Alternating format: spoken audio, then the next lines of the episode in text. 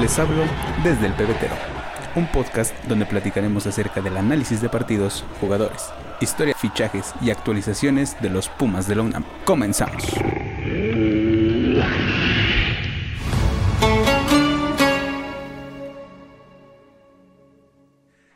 Amigos? ¿Cómo les va? Bienvenidos de nuevo a este podcast desde el pebetero en Qatar. Esta va a ser una sección especial que vamos a tener a partir pues, de, este, de este mes para eh, cubrir algunos partidos del, del Mundial de Qatar 2022.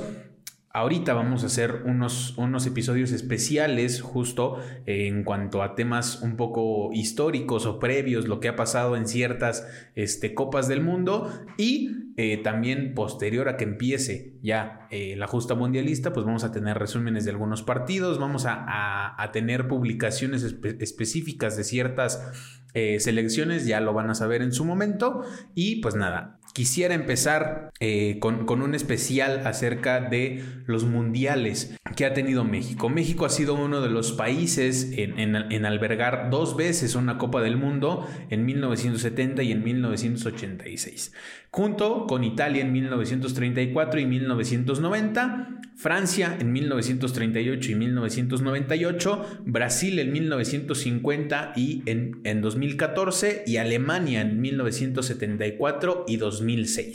En este episodio vamos a hablar del primer mundial que organizó México, México 70, y pues eh, las dos justas mundialistas mexicanas se han visto pues un poco opacadas, digámoslo así, porque, y no un poco, sino un mucho, opacadas por, por otras cuestiones históricas que han sucedido en nuestro país. Eh, principalmente pues en la capital mexicana, ¿no? En la Ciudad de México.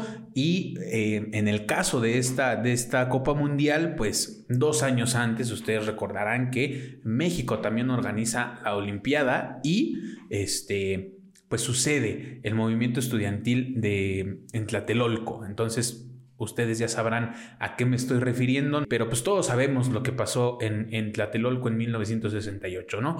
El mismo año, como les digo, en el que México organiza la Olimpiada en el país y pues y pues nada, ¿no? O sea, se ve eh, reflejado, obviamente, eh, la, el descontento de la sociedad se ve reflejado más que nada en la inauguración de las Olimpiadas, pero pues la, la sociedad mexicana no olvida. Entonces, este pues como bien se dice, ¿no? El 2 de octubre no se olvida y pues si no, por si no fuera poco, la, la inauguración del, Mundial de México 70 también se vio eh, opacada por, por, una serie de, de, abucheos, de silbidos y de insultos hacia el presidente de México, Gustavo Díaz Ordaz. Y precisamente esto también era un, un aspecto que tuvieron a, a calificar o a destacar los, los organizadores de la FIFA, analizaron que era riesgoso, entre comillas, darle a México otra justa mundialista en un, en un, otra justa deportiva, perdón, en un lapso tan corto como lo eran dos años, ¿no?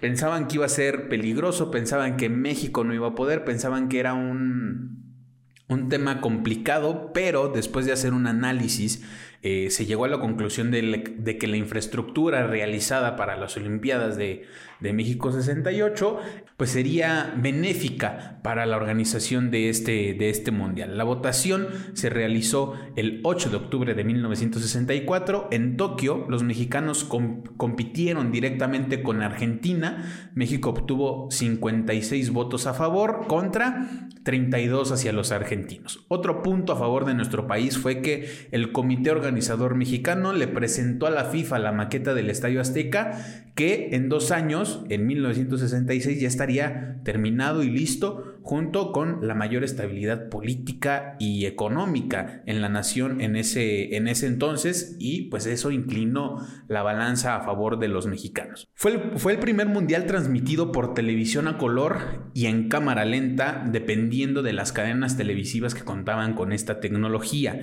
También eh, la marca deportiva Adidas se convirtió en el patrocinador oficial y en el proveedor oficial también del balón diseñado exclusivamente para este evento deportivo.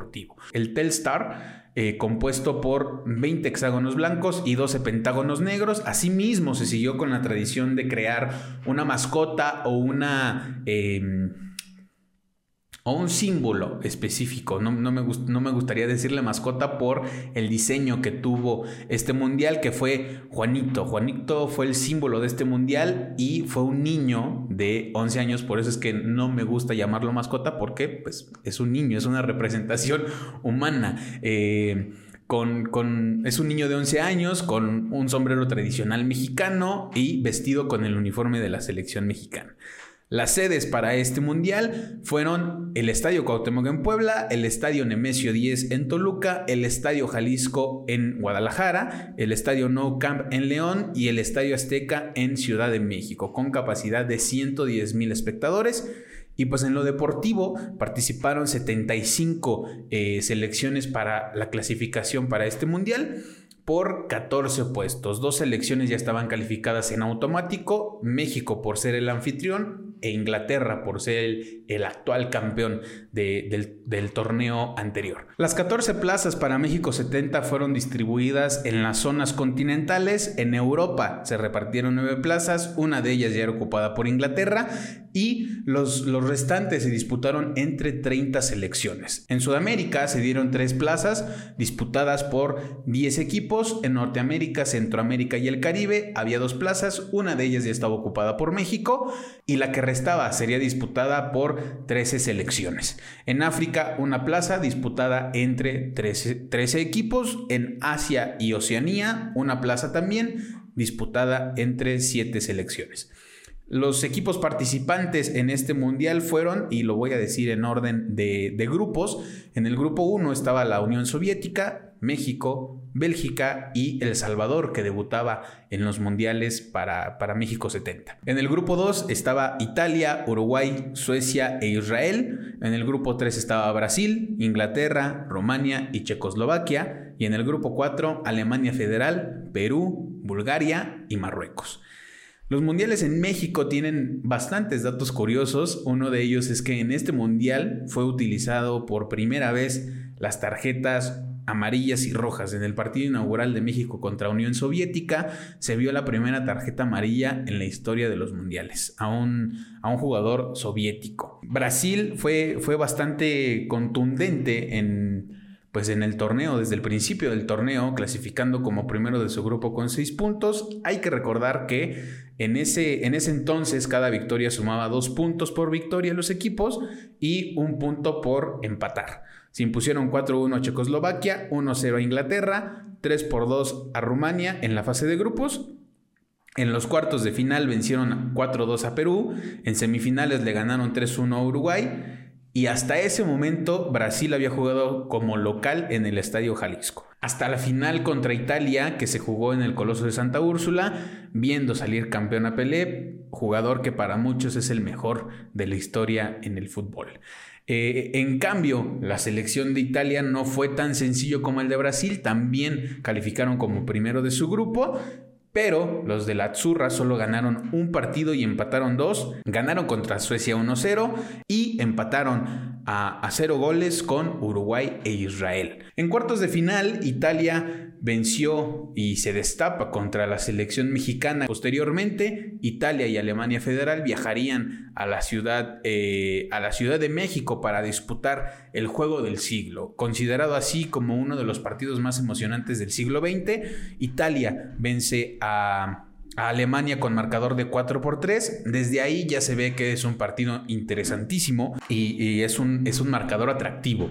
Lo interesante aquí es que Italia lo ganaba 1-0 desde el minuto 8 y fue hasta el minuto 90 que Alemania logró empatar el encuentro y mandándolo a tiempo extra, a la prórroga. El resto de los goles caería en esta misma instancia, siendo el único partido en la historia de la Copa del Mundo donde esto ha ocurrido, marcándose 6 goles en un, en un tiempo extra durante un partido. Además de la emoción de los goles, por la cantidad de goles anotados durante el partido, se le añadía la resistencia física de ambas selecciones, ya que en ese entonces solamente había dos cambios por, por equipo y los equipos ya habían realizado estas, estas sustituciones. Lo que ocasionó que en una jugada ya durante la prórroga, eh, Franz Beckenbauer saliera lesionado y prácticamente, pues Era, era, una jugada donde se tenía que hacer el cambio sí o sí, pero ante las reglas de la FIFA en ese entonces ya no se podía, se tenía que regresar al campo por lo menos a estorbar, como dijeran, como dijeran varios, ¿no? Eh, tenía que regresar al campo, regresó con el, ustedes recordarán muy bien esta, esta, estas imágenes de Franz Beckenbauer jugando eh, pues este, este partido con el, con el brazo vendado y pegado al cuerpo, ¿no? Una, una cuestión que pues también te, te inhabilita o te imposibilita el hecho de pues desenvolverte bien en el campo, ¿no? Porque estás con una extremidad atada al, dorso, al torso de tu cuerpo y pues así terminó el encuentro Franz Beckenbauer y con esta victoria Italia accedía a la final para enfrentar a la verde amarela.